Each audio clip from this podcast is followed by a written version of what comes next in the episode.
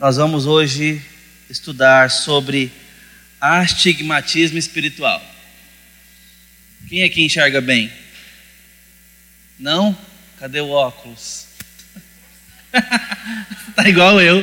Meu óculos está lá em casa. Eu só enxergo a terceira fileira aqui. Depois do resto eu só acho que é gente. Tá bom? Eu também. Eu tenho os dois, né? Miopia e estigmatismo. E eu descobri tarde, sim, tarde assim, né? Eu passei a infância, adolescência todinha com as vistas 10. Foi passar pelo, pelo seminário, sair de lá precisando de óculos. Para dirigir eu tenho que. De perto é bom, mas de longe funciona muito bem não. É, mas também não é grave não. A, a, minha esposa é mais grave. Ela óculos e lente, ela usa muito lente de contato. Para ela, eu não posso sair de casa sem não. Senão ela não volta para casa não. é, ela é, tem muita vontade de fazer cirurgia, mas a, na época a córnea não tinha espessura certa. Aí ela não pôde fazer, não foi autorizada ela fazer. Mas agora ela quer fazer exame de novo para tentar fazer. Aí você abre o olho. Já viu a cirurgia? Pra, de correção? Fez? Deu certo? Tá. É verdade que cheira bacon? Olha só. Misericórdia. É o olho, gente. É, bota um laser dentro do olho, começa a queimar alguma coisa. Tô fora. Mas ela tá super animada para fazer. Não, ela, ela quer. Ela quer muito. Tá aí, fiquei encorajado. Tá viva, tá animadinha aqui. Olha que legal. Muito bem, olha só esse relato. Nossa irmã está falando, fez a cirurgia, saiu enxergando tudo. Nós ou precisamos de lentes ou de cirurgia para tratar a visão dos olhos. O bom é que tem recurso. Mas e a nossa miopia espiritual? Sabe quando a gente não consegue enxergar muito bem, espiritualmente falando? Quando a nossa visão está muito mundana. E eu nem estou falando de mundana no sentido de pecado, no sentido de, sabe assim, devassidão. Estou falando de mundano no sentido de não considerar as coisas lá do alto enquanto a gente está enxergando a vida. Você pensa espiritualmente quando você está dirigindo, transitão de Goiânia? Quando você está numa fila? Quando você está tentando acessar o site da Receita Federal? você pensa espiritualmente? Quando você está falando com os seus de casa depois de uma segundona pesada? Muitas vezes é como se tivéssemos dois tipos de olhos ou dois olhares. Tem hora que eu paro para pensar espiritualmente, aí eu enxergo espiritualmente. Mas muitas vezes eu lido com a vida como se ela fosse apenas coisas próprias do ser humano, não tivesse Deus envolvido no, na receita, no processo. Muitas vezes a minha ansiedade é porque eu não estou considerando a vida com olhos espirituais. E eu não estou falando que olhos espirituais é mero otimismo. Não, é olhar com os olhos da fé, como quem crê que Deus é criador de todas as coisas, o mundo caiu em pecado e nós estamos numa história de redenção até a glória. Isso é pensar espiritualmente, pelo menos essa é a base. Crer que essa é a verdade do universo. E que quando nós saímos na segunda-feira para trabalhar, ou para brincar com o cachorro, ou para é, falar com a família, ou pagar um boleto, nós estamos fazendo algo espiritual também. Isso é ter olhos espirituais. E quando é que a pessoa está apta a ter olhos espirituais? Que a gente não nasce com olhos espirituais. Nós nascemos caídos em pecado. Mas a conversão, a adoção em Cristo Jesus, nos faz nascer de novo. E a partir desse movimento que acontece pela fé, eu agora passo a crer. Tem um, tem um texto que é muito desconsiderado. Eu vejo muitos pastores aí, carimbados aí, é gente boa, mas às vezes não fala nesse texto quando está falando sobre a graça e a soberania de Deus, que é lá em Deuteronômio, capítulo 30. Tem um versículo lá, se eu não me engano, 9. Eu nunca sei se está de cabeça para cima ou de cabeça para baixo, porque eu não sei se é o 9 ou o 6. Versículo 9 ou 6. Diz o seguinte: O Senhor teu Deus circuncidará o teu coração para amares o Senhor e para que vivas. Olha esse texto. Ele está falando de uma promessa que lá na frente no Novo Testamento a gente reconhece que é de fato o que acontece em Cristo Jesus. Ele trata-nos espiritualmente onde a gente não acessa, faz uma cirurgia, circuncidará o teu coração. A circuncisão era um sinal público, era uma cirurgia e um sinal público. Certo? 6, é o 6. 30, verso 6. A circuncisão era uma cirurgia visível, externa, administrada com significado espiritual. Lembra disso? Sinal da aliança com Deus, né? Ele está usando esse elemento para falar de algo que ele faz lá dentro do coração. E no coração não é o órgão aqui, é o ser interior. Para a cabeça do judeu, no hebraísmo do Antigo Testamento, o coração é a força, é a vontade, é a identidade do homem interior, do ser humano lá dentro. Então, do coração provém aquilo, o coração é enganoso, guarda o teu coração. Esse coração não é o órgão, por óbvio, eu sei que os irmãos sabem disso, mas é só para a gente aprofundar a ideia que também não é só sentimento, é tudo. Os nossos pensamentos saem do coração, de acordo com a linguagem bíblica. As nossas decisões saem do coração. A nossa vontade, a nossa má vontade, boa vontade, a nossa resolução, a nossa, o nosso questionamento, coração. Então pensa que o coração é a sede das emoções e dos pensamentos, ok? Para a gente estar na mesma página. Muito bem. Então, Deus vai fazer uma cirurgia no coração. Circuncisão. Para quê?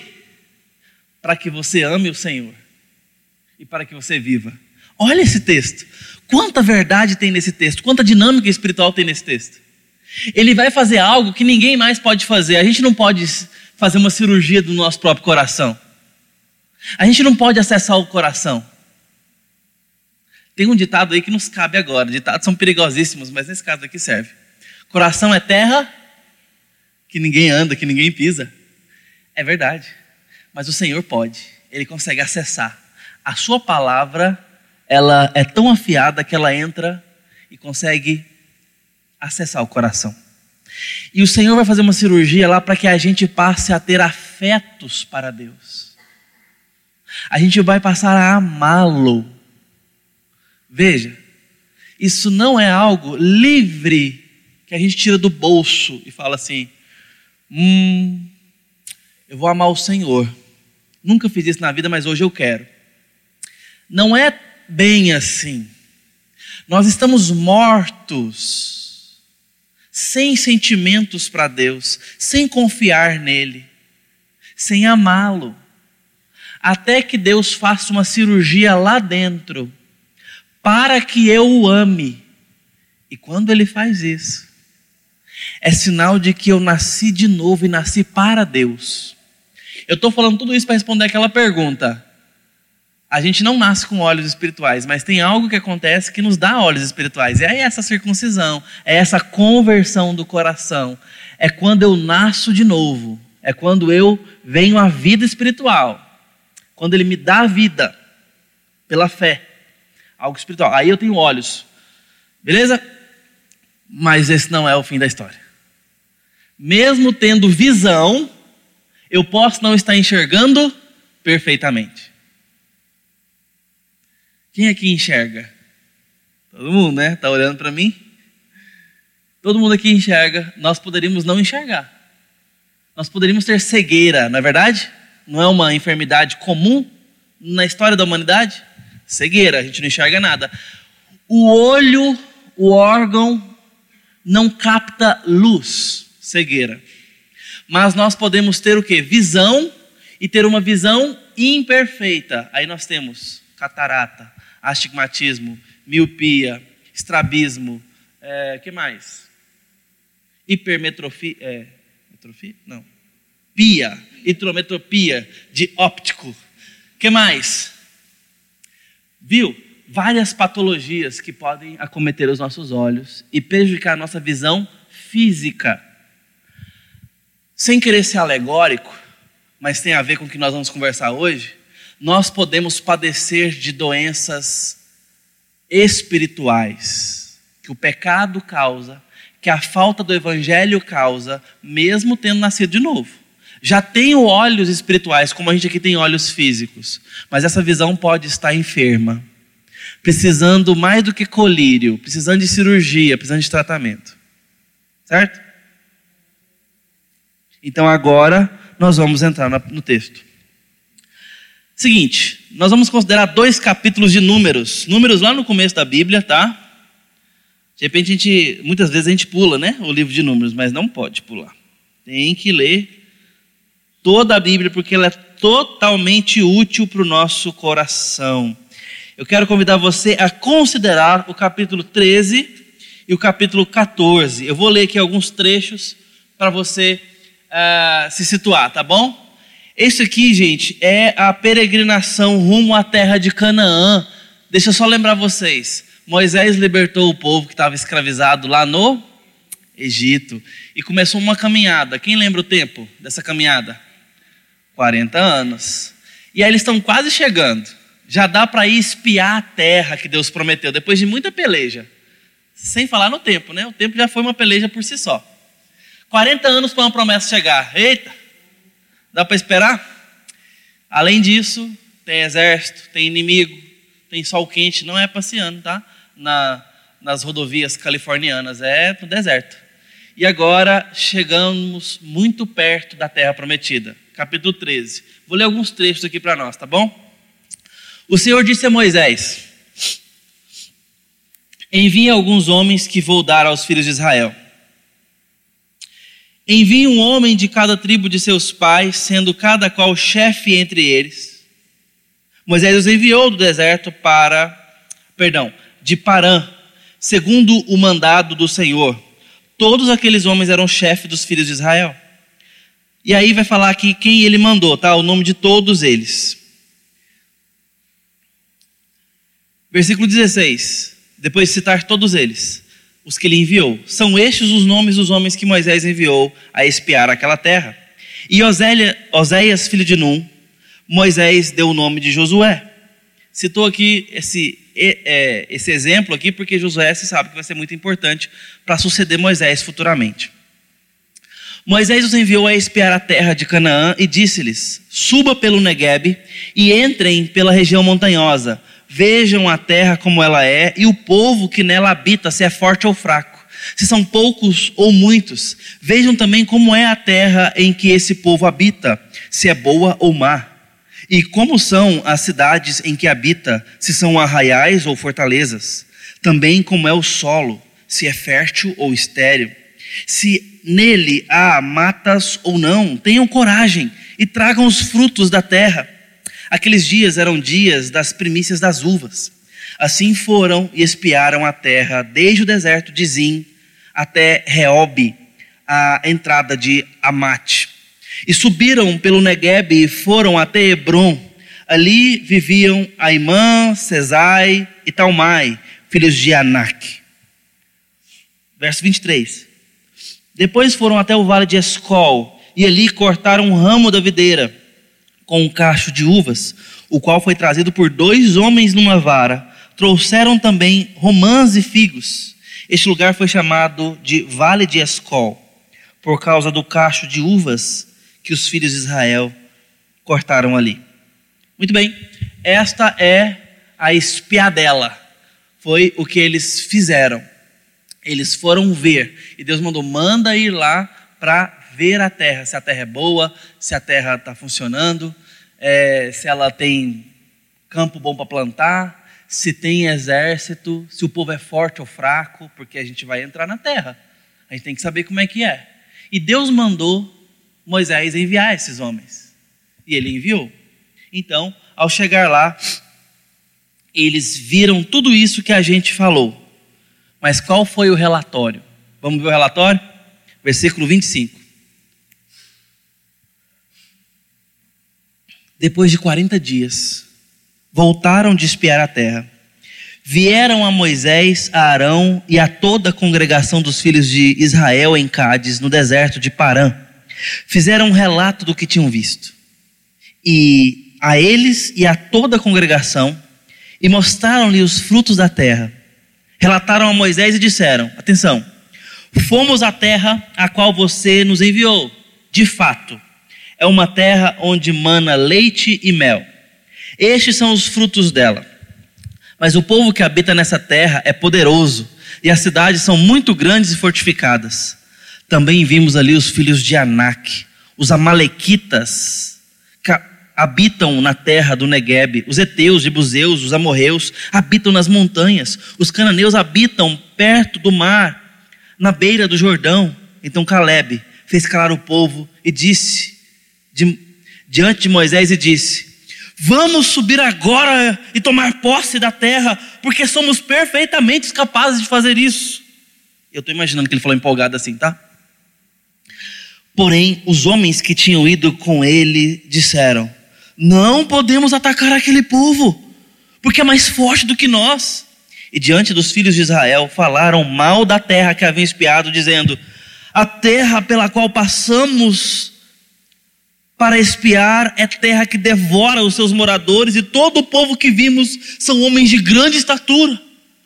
Também vimos ali gigantes. Os filhos de Anak são descendentes de gigantes.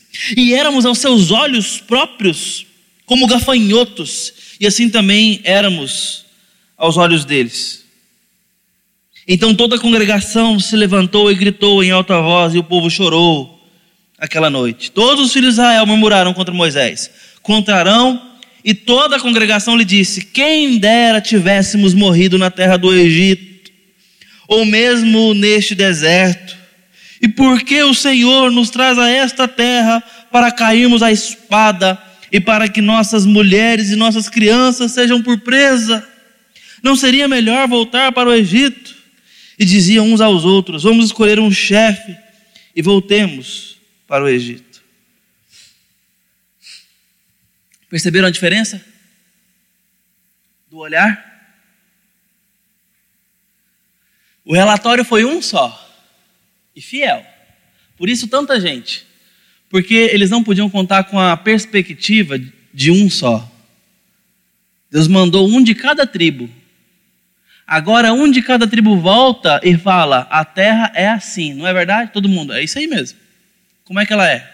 Fatos. Aqui não é opinião. O que, vocês viram? Tem gente, tem homens fortes, em todo canto, e a terra é boa demais. Olha o tamanho do cacho de uva que a gente trouxe.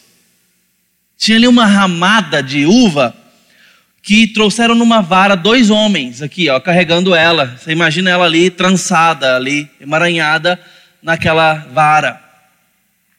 A terra é boa demais, de fato, ela faz todo sentido dizer que ela mana ou nela mana leite e mel. E ela está completamente tomada por gente, gente forte. Isso é o fato, não é? Isso é o fato. É o que tem lá. Agora, qual que é a sua perspectiva diante dos fatos? Qual que é o seu olhar? Perceberam a diferença dos olhares? Um falou, Gente, essa terra é tão boa que vale a batalha. E o outro falou: esse exército é tão forte que não vale a batalha. Qual é a sua perspectiva? Como é que você normalmente olha para os fatos? É otimista, é pessimista? Às vezes nós temos algo próprio com relação a isso. A gente tem gente mais pessimista e tem gente mais otimista. Só que entre otimismo e pessimismo está vago a nossa conversa, porque isso aí é coisa do coração, isso não diz respeito à realidade. O fato de sermos otimistas não vão fazer as coisas serem mais fáceis. Talvez faça mais fáceis para a gente, porque pode nos encorajar mais. Mas não vão fazer as coisas impossíveis se tornar possíveis. Certo? E o fato de ser pessimista pode dificultar um pouquinho a nossa tomada de decisão. Se a gente vai com pessimismo, a gente vai é, muito desencorajado para uma coisa que talvez está exigindo muito ânimo, muita garra, que talvez o pessimista não vai ter condição de ter. porque é muito pessimista. Mas não pense que o nosso pessimismo, o nosso otimismo gera uma energia que influencia a coisa e a coisa muda. Não adianta eu chegar na frente do espelho e falar assim: hoje você não está feio. Não está feio. Fala comigo. Não sou feio. Fala dez vezes. Não, não adianta. Tá? Você vai sair lá do espelho com a mesma cara. Imagina eu chegar para lá e falar assim, ó, pro espelho. Otimismo, viu, gente? Ó. Hoje você está 6 quilos mais magro. Vamos crer nisso? Eu falando comigo, tá? Bora crer nisso? Vamos pegar essa verdade? A linguagem por aí. Toma posse! Receba isso aí? Recebo. Não funciona assim, gente. Tá? Isso é, é otimismo, é delírio. É, você dá o nome que você quiser. E às vezes pode ser pessimista. Se você entrar numa, num projeto e falar assim: ah, isso aqui não vai dar em nada, não. Agora, isso é uma questão de personalidade. Estou falando uma coisa real. Outra questão são as experiências da vida. As experiências da vida podem nos preparar para ter olhares sobre as coisas, e isso pode fazer muito sentido para nós, mas ao mesmo tempo também ser enganoso. Porque a gente teve experiências ruins, a gente pode ter a tendência de olhar para as novas experiências e falar o seguinte: hum, já vi isso aí, não vai dar certo não. E não é uma questão que você fez os cálculos e falou, dessa vez vai, ou dessa vez não vai. Não, você Está amargurado. A vida te bateu muito. Você já viu muito divórcio por aí? Aí você fala assim: ih, está casando, vai dar em nada. Hum? Porque a gente já se amargurou, já se machucou, já viu dar errado, já viu experiências é, que não deram certo. Então você agora tem um olhar mais negativo para a vida. Ou não, você teve uma experiência negativa muitas vezes que você fala assim: agora eu quero crer que vai dar certo. E por conta da sua experiência, você fala assim: não, eu quero que dê certo. Para mim não deu certo quando eu era criança. Foi muito difícil. Eu fui um pai, eu tive um pai difícil, vou ser um pai melhor. Enfim, nossas experiências podem moldar a forma que a gente enxerga a vida. Vocês estão entendendo? E tudo isso pode influenciar a forma que a gente enxerga as coisas.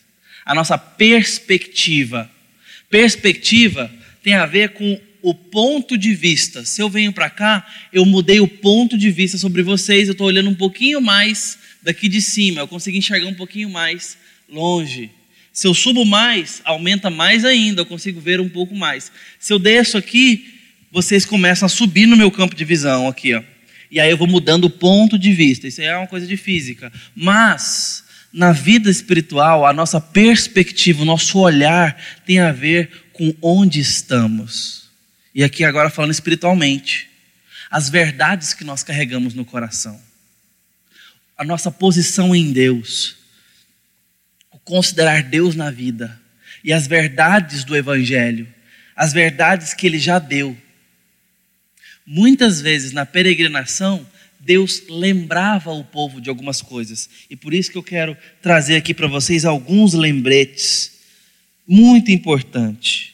Porque muitas vezes, veja só, diariamente, da mesma forma que o povo de Deus, na narrativa de Números, perderam o foco em Deus, nós também podemos perder. A companhia cuidadosa desse Deus é desfocada em prol do vislumbre das dificuldades. A gente se enamora tanto com o problema, leva tanto problema, a última consequência que a gente perde de vista o Deus que nós temos no meio do problema. As tribulações e a ansiedade da vez podem nos cegar. A voz do Deus vivo, real e Pai é distorcida pelo tanto de sussurros e ruídos das nossas murmurações. As cores do amor de Deus podem ficar desbotadas, porque nós estamos saturando e realçando tanto o brilho da ansiedade e das dificuldades não percebemos que o Espírito Santo é tão participativo. Por isso, nós precisamos de três correções nos olhos. Primeira correção. Vamos pensar aqui. E memória. Primeira coisa é um pingo de memória e um colírio de memória. Vamos pegar mais pesado, né? Um laser aí corretivo na córnea do coração para nos trazer memória. Muitas vezes o que nós precisamos é memória. Perdão, obrigado. Nós precisamos de memória. Muitas vezes na história do povo de Deus, ele não deu coisa nova. Não foram raras as vezes em que Deus lembrou o povo que ele já tinha falado. E às vezes a gente precisa olhar para trás para continuar seguindo. O que Deus falou, ele não volta atrás. Então por isso que a memória na fé é tão importante. Precisamos lembrar. Você lembra, por exemplo, de Marcos 8? Quando Jesus questiona os seus discípulos, não vos lembrais quando eu parti os quatro pães, os pãezinhos, para a multidão? Não vos lembrais? O que aconteceu, gente? E os discípulos lembram. Não, multiplicou os pães. E quantos cestos cheios vocês recolheram? E quantos sobraram? Jesus vai lembrando eles. Se você volta lá para Lamentações, capítulo 3, o poeta ali diz o seguinte: Quero trazer à memória o que me dá esperança. Muitas vezes nós precisamos usar a memória porque nós podemos ter a tendência de sempre querer uma revelação nova, uma palavra específica para o meu coração, sendo que Deus já nos inundou dele, da verdade dele, e a gente não está usando. Sabe, eu fico lembrando às vezes da história com meu filho. Tenho um filhinho de é, três anos de idade em casa, que uma hora dessa tem um monte de carrinho, um monte de brinquedo. Chega aniversário, o pai e a mãe torcendo para os convidados levar roupa, né? Para ajudar o papai e a mamãe. Não, eles levam brinquedo, menino. Quer agradar o menino, quer agradar o pai, né? Aí leva mais brinquedo. Tá lá, que tanto de brinquedo no quartinho dele, né? Aí eu falo, filho, vamos. Aí eu de vez em quando entro numa batalha, uma das mais sérias da minha vida, que é convencer ele a doar algo dos brinquedos. Esses dias a gente fez uma trouxinha, tinha uma criança junto com um, um, um catador aí na rua, Falou, vamos levar uns brinquedos para ele. Menino, que batalha. Batalha do coração. Mas foi uma experiência que valeu muito a pena. Então, de vez em quando, eu entro nesse campo de guerra aí. Ó, vamos doar um pouco de brinquedo. Aí a gente vai, junta ali os brinquedos, a negociação começa. Esse aqui você não tem brincado e tal. Aí, o que acontece? Muitas vezes ele olha para um brinquedo na rua, passa naquela loja do solzinho amarelo. Papai, esse aqui eu não tenho. Claro que você não tem. Você não tem a loja inteira, meu filho. E não vai ter, não. Mas olha só, como é que é a cabecinha da criança? Mas não é só da criança, não. É nossa também. A gente pensa que aquele que eu não tenho é que é o bom. Sendo que é igual o que eu tenho em casa e que eu nem estou usando. Eu já nem lembro. É, são tantos. Sei lá, tem uns 100 carrinhos, talvez. Uns 80. Que é esse pequenininho? Um monte. Ele nem lembra, talvez. Eu estou falando esse exercício aqui, assim, corriqueiro, pequeno, para a gente às vezes pensar. Muitas vezes eu lido com Deus como se eu fosse uma criança com seus brinquedos. Eu estou querendo algo novo, mas eu nem desfrutei o velho. É como se Deus nunca tivesse falado comigo. Às vezes eu estou tão desesperado, carente de Deus, como se Deus nunca tivesse me dado a palavra dele. Como se Deus nunca tivesse me dado o filho dele na palavra. Como se Deus nunca tivesse me dado as verdades poderosas do Evangelho. Que eu sou adotado, que eu sou amado, que eu sou filho, que eu sou é, herdeiro com Cristo, que Ele está comigo, que Ele caminha comigo, o que Ele faz na diversidade, como eu posso acessá-lo em oração, que privilégio eu tenho diante dele ao falar em nome de Jesus, a autoridade, a unção, a missão, a identidade, as promessas futuras, a perspectiva de vida eterna, de vida abundante, de ser enviado por Deus nessa terra, são verdades que Ele já deu ou não deu, gente? Muitas vezes eu nem cheguei a experimentar essas verdades na minha vida, pregá-las para mim, usá-las na minha experiência de vida. Você já se percebeu de fato como um filho, uma filha amada de Deus e levou isso nas consequências devidas, assumindo isso como identidade sua? E que diferença isso faz na sua vida? Você se entende como filha de Deus, como filho de Deus? Que Ele é seu pai e que nada vai mudar isso? Porque isso é uma verdade que Ele já deu. Imagine o meu filho que eu acabei de citar, não desfrutando o fato de ter um pai que o ama. Que vida miserável seria? Ele dormir com medo de não ter um pai, de não ser amado pelo pai que tem. Já imaginou isso? Seus filhos terem essa dúvida sobre você? Ou viver como se você não fosse cuidar deles?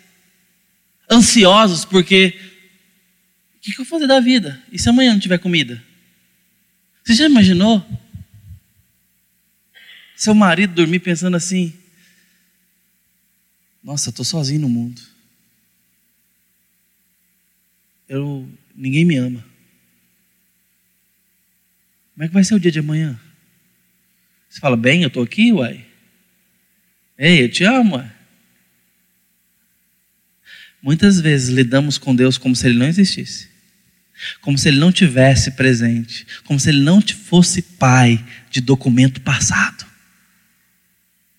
Tem uma, tem uma coisa que é perigosa em relação ao amor de Deus, é, é exatamente isso que você falou. É, não estou sentindo que Deus me ama essa coisa de ter que sentir que Deus te ama, quando a gente considera o tanto que nós somos corrompidos no nosso coração, nas nossas vontades, no momento que Deus nos está disciplinando ou nos corrigindo, a gente tem uma certa dificuldade de achar que Ele está nos amando. E na verdade é o momento que Ele mais está nos amando. Perfeito. Então, é, esse é um risco que muita gente corre. Mas Deus me abandonou. Mas Deus me deixou. Deus não está me amando. Então, esse é um sentimento que não pode. Então, a verdade é: nós não precisamos sentir que Deus nos ama, nós sabemos que Deus nos ama. Perfeito. Esse exemplo que o Marquinhos está dando é tão importante que eu ainda vou arrastar aqui a ideia da criança com o pai para a gente aproveitar o exemplo, para não ter que dar outro. Na hora da bronca, uma criança de 3, 4 anos, eu lembro, gente, quando eu era criança, minha mãe vinha com vara. Minha mãe, a Bíblia falou que ia disciplinar com vara. E ela não era vaiana, não era cinto, não era palmada. E vocês sabem que a física ensina a gente que quanto menor a zona de contato, maior a pressão aplicada. A vaiana é dessa largura aqui, ó. A vara é dessa finurinha aqui, ó. Então, é, é muito mais intenso, viu? E você pega da diagonal aqui, ó, com o embalo da gravidade, e ela ainda tirava ali as folhas, melhorando a aerodinâmica. O negócio zunia, cortando o vento assim, ó, zium, tá. Era dois gritos. Era o grito da vara na perna e meu, por causa da perna. Gente, aquele momento é o momento que você fala assim: essa mulher não me ama, não. E eu lembro de muitas vezes ficar com raiva. Com raiva. Para que apanhar todo dia também? Para que. Tinha que ter um dia de folga, né? Todo dia. Eu lembro dela falar assim às vezes: Você vai apanhar hoje na hora que você for tomar banho. Ela calculava bem, minha amiga. Ela não queria nada interferindo ali na, na dinâmica. Ela já estudou tanto para fazer o negócio funcionar bem, né? E camadas protetivas podiam atrapalhar a disciplina. Mas a verdade é que isso era a reação do momento, do coração. E eu lembro de, mesmo tendo tido uma reação tão ruim naquele momento, passado ali alguns instantes, olhando para ela, eu lembro de me pegar muitas vezes falando assim: a minha mãe se importa tanto comigo que ela não está em nenhum outro lugar agora. Ela está aqui, comigo, olhando dentro do meu olho, profundamente interessada. Claro que eu tinha essa reflexão com muito mais superficialidade, mas a mensagem era essa. Ela está ali, se ocupando de mim, querendo que eu deixe a dureza do meu coração, a minha obstinação, falando mil vezes tentando mais uma vez, me disciplinando quando ela achou que era o caso. Ela estava ali por mim, não desistindo de mim. A maior prova de desamor é a desistência. Assim, pff, deixa. A Bíblia fala isso. A disciplina é quando Deus entrega nos próprios pensamentos a pessoa. Deixa o filho no seu próprio caminho. Ele repreende a todos que ama. Em Romanos, Deus fala de alguns casos que ele entregou as próprias paixões. Falou: vai fazer o que você quer. E isso é uma condenação, não é disciplina, não. É condenação de Deus. A minha mãe ali me corrigindo, nós, pai, quando paramos para dar uma bronca no filho, para repreender, para disciplinar, quando fazemos isso por amor, nós estamos colocando esse amor em prática, que nós estamos desistindo do filho. Por que eu estou falando isso? Porque nós podemos ter reações diferentes quando Deus nos prova. Deus não nos tenta, mas Ele nos prova. E a provação não é agradável, ela sempre é adversa. A provação vem com escassez, a provação vem com 40 anos de deserto, a provação vem com um exército para tomar a terra. Deus não estendeu um tapete vermelho para eles. Deus colocou um exército para eles guerrearem. Deus não colocou eles em teletransporte lá em Canaã, fez eles peregrinarem. Prova. E Deus os provou o coração. Deus nos prova, e a prova sempre é desafiadora, sempre é desagradável. Deus nos prova com escassez, Deus nos prova com adversidade, Deus nos prova com tempos difíceis. E nós precisamos lembrar do Deus antes da prova, para eu ter coragem na prova. Lembre-se que Deus cuidou de você ontem, é o mesmo Deus hoje, no dia mau. A gente precisa de memória. O que você precisa lembrar o seu coração nessa manhã?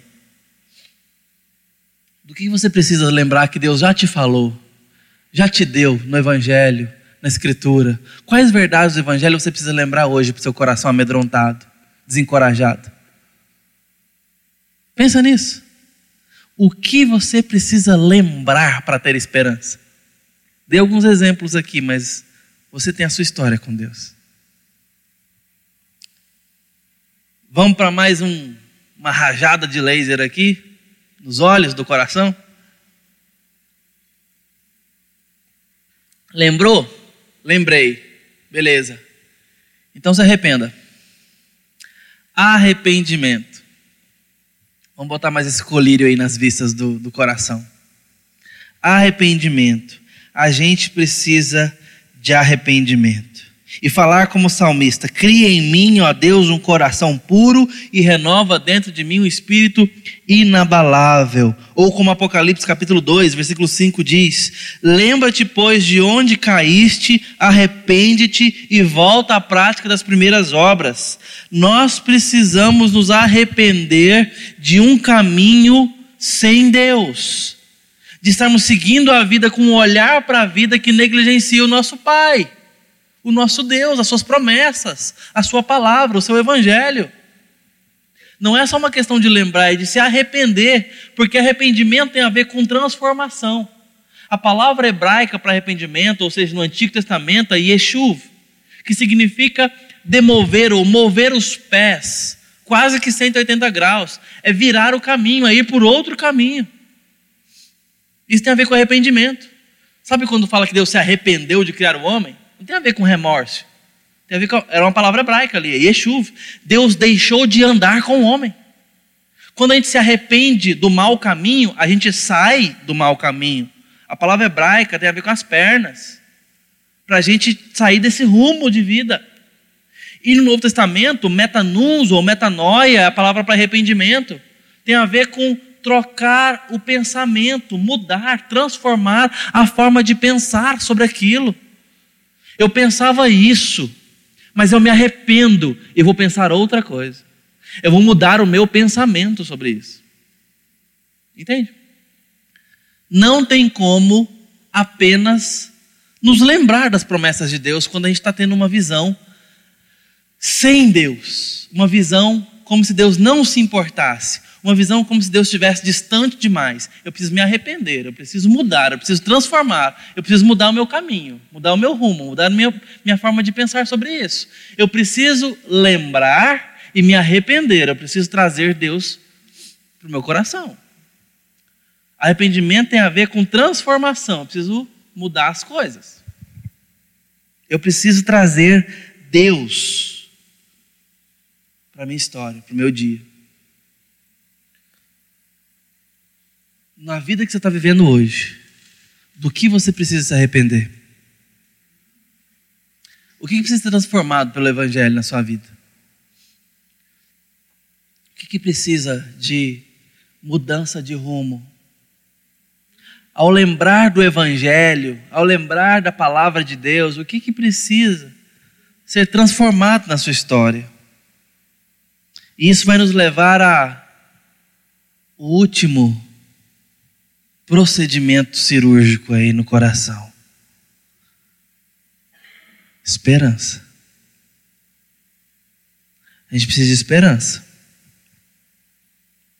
O povo ali teve que se lembrar do Deus que tirou eles de um grande exército chamado Egito.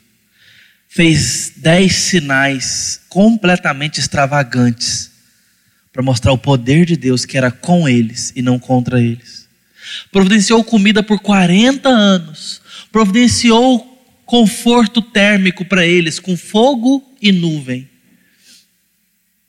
Eles vão lembrar.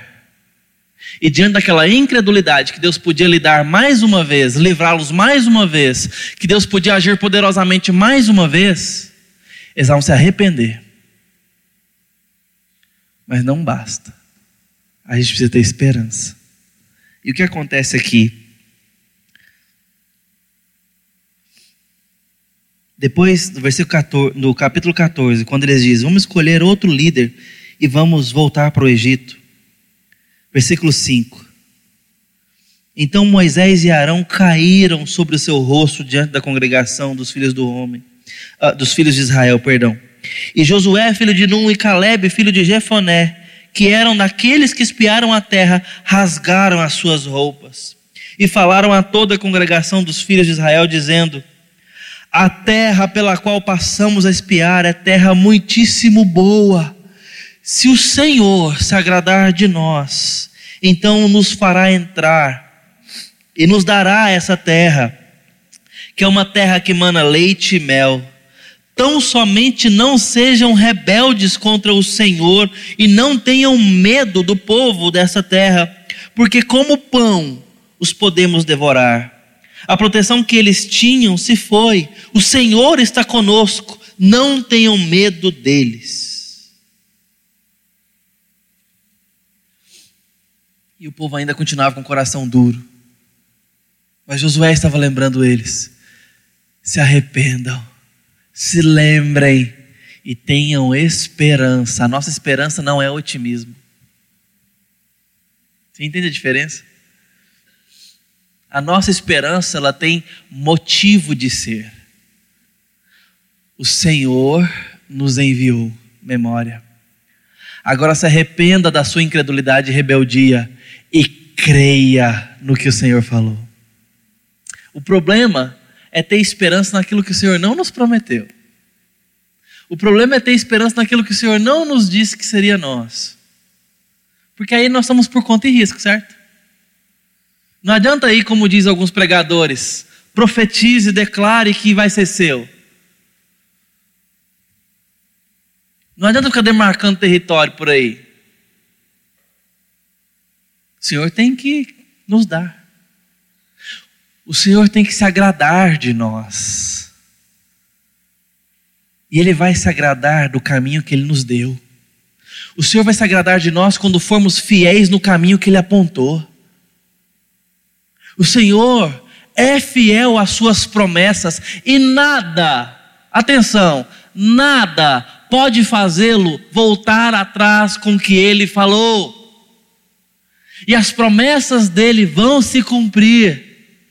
Portanto, enquanto igreja, se semearmos no rumo que ele deu para a igreja, nós vamos contar com o Senhor conosco em toda empreitada. Não tem como não frutificar. Se nós formos fiel na vida particular, naquilo que o Senhor nos ordenou, naquilo que o Senhor apontou, naquilo que o Senhor se agrada, não tem como não ser bem-aventurado, porque o Senhor está nisso. Por isso, nessa direção, podemos ter esperança. Porque o Senhor está nisso. Porque tem a ver com a palavra do Senhor. Porque o Senhor nos mandou. Precisamos de esperança. Jó 3,5. Porventura, não é o teu temor de Deus aquilo em que confias? E a tua esperança a retidão dos teus caminhos. Salmo 39, 7. E eu, Senhor, o que espero? Tu és a minha esperança. O salmista adorando o Senhor, reafirmando para o seu coração: Ele é a minha esperança. Eu atrelo a minha esperança ao Senhor diante da morte, da enfermidade, diante das dificuldades financeiras, diante das dificuldades políticas, diante das diferenças, das adversidades, qual é a sua esperança? Tem a ver com o que e com quem? Onde você coloca a sua esperança? Está baseado em quê? Se o Senhor não tiver na conta, a sua esperança é falida. Porque nada é tão perpétuo quanto o Senhor. Nada é tão poderoso quanto o Senhor. Nada é tão forte como o Senhor. Nada inabalável como o Senhor. E Ele disse que nos dará eternidade, novo céu e nova terra, vida abundante, uma nova vida, que caminharia conosco até lá, que nos supriria, que nos enviaria para a missão, que nos daria dons, que nos daria identidade no reino, até lá. Veja qual o nosso grande problema, que enxergamos a vida como se fosse um projeto nosso, e não um projeto dele. Aí é difícil ter esperança, porque os meus olhos estão errados. Nessa terra aqui, gente, para encerrar, teve gente que não queria entrar na terra e não quis. Sabe por quê? Quem lembra? Era muita gente, falou: não, a gente não vai. Quem lembra?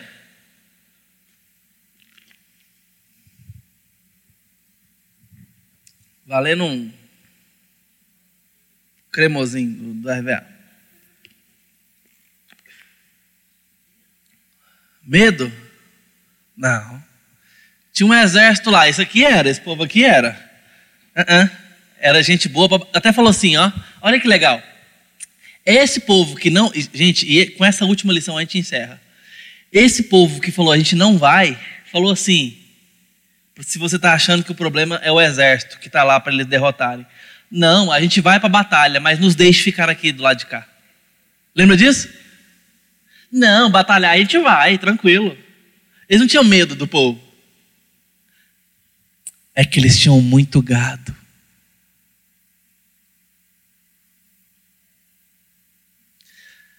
Estou tirando da minha cabeça, não, gente. Ah, está escrito lá. Eles não queriam ir para Canaã, a terra que Deus deu para eles, porque eles tinham muito gado. Não nos faça passar daqui para lá. Aí já até vai, batalha, ganha batalha para vocês, mas nos deixe ficar aqui por conta das nossas posses. A gente não quer perder elas. Isso é um olhar para a vida como se a vida fosse um projeto nosso sem Deus na conta.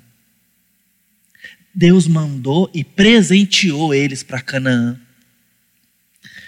E eles viraram, desviaram o olhar. Veja, Deus não é o gênio da lâmpada que vai abençoar seus planos. Deus tem planos e quer te abençoar nos planos dele. Não perca de vista o fato de que somos peregrinos enviados, que nós estamos em missão, nós estamos no, no plano dele, na missão dele, nós estamos caminhando para onde Deus nos mandou. Canaã aqui, gente, é real, é histórica, é literal. Mas essa peregrinação do Egito para Canaã é uma maquete, espiritualmente falando, da nossa peregrinação até a Nova Jerusalém, o novo céu e a nova terra. Deus nos tira do império das trevas e nos transporta para o reino do Filho de seu amor, como diz o autor aos Hebreus. Então a gente sai do império que o Egito significa, mundano, da morte, e ele nos faz começar a experimentar a vida do reino, mas não completa. Aquele povo saiu da dominação do Egito? Saiu. Mas já tem a Jerusalém completa? Não, eles estão peregrinando agora. Mas já estão vivendo diante do rei que eles têm? Já. E já tem a presença do rei? Já. A palavra do rei, o governo do rei? Já. Mas o reino está em desenvolvimento. A Jerusalém vai ser construída. Vai vir um rei chamado Davi ainda e vai sentar no trono. Isso tudo está em desenvolvimento. Da mesma forma que hoje está em desenvolvimento a nossa peregrinação para a consumação do reino. Ele já chegou, mas ainda não está completo. Já e ainda não. Já temos Jesus como nosso rei? Já. Mas ele ainda vai ser visível a todos no seu trono e governará no reino completo. Um dia a glória inundará tudo. Um dia isso vai estar completo. Até lá estamos peregrinando. Agora corremos o risco de desviar, de desviar o olhar e achar que fomos criados para fazer o nosso próprio feudo na história e no tempo. Eu não vou nem falar nesse mundo, porque eu acredito na transformação desse mundo para Nova Jerusalém. Isso é outra história. Ah, mas para essa, essa história, para esse tempo que a gente foi feito para agora apenas, de tal forma que a morte é o fim. Ou vivi tudo que eu tinha para viver, agora eu morro e tenho uma passagem. Não, gente, nós estamos enviados para algo maior. Nós estamos em missão. Deus está construindo o seu reino e está nos chamando para participar com Ele. Você entende isso? É diante dessa última lição que eu quero te chamar a ter memória. Lembrar que Deus tem girado a roda do tempo desde o início e chamado o seu povo pelo nome, chamado cada um de nós. Arrependimento, para a gente voltar os olhares para Ele, colocar Ele na conta, colocar o projeto da missão na conta. E terceiro, nos dá esperança. Semear como quem quer ver o reino de Deus acontecer. Amém? Você quer perguntar alguma coisa? Quer participar? Nós temos alguns minutos para isso. Pode sinalizar aí, tá bom? Que a gente te franqueia a palavra.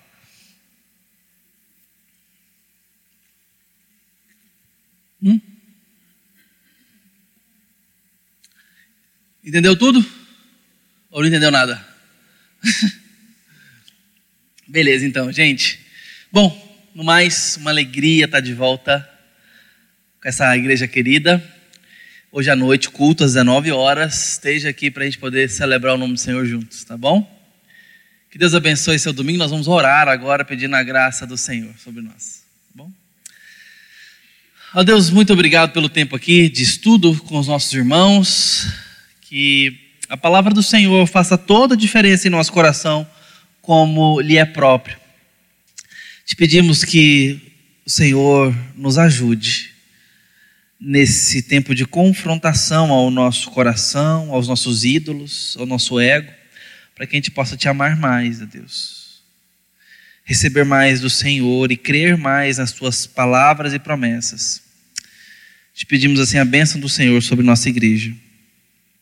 Em nome de Jesus. Amém. Queridos, um domingo abençoado para todos, viu? Deus os abençoe.